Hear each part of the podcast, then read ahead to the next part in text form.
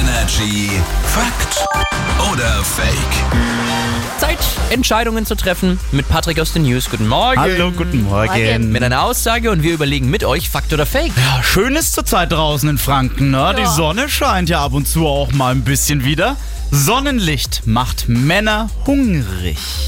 Ich sage Fake. Da sind nämlich mehrere Fehler an deiner Aussage. Es ist nicht das Oh, Sonnenlicht. kritisiert den Nachrichtensprecher. Es ist nicht das Sonnenlicht, sondern die frische Luft. Wenn man viel draußen ist, wird man einfach sauhungrig und müde. Das kenne ich von mir. Und es sind nicht nur Männer, sondern betrifft beide Geschlechter. Ich dachte gerade eher, wenn viel Sonne scheint, also im Sommer irgendwie, dann ist es doch eher so allgemein jetzt mal, unabhängig von Männern oder Frauen, dass man nicht so viel Appetit hat, oder? Ich hab immer Also- Appetit. Zehn Spaghetti Eis!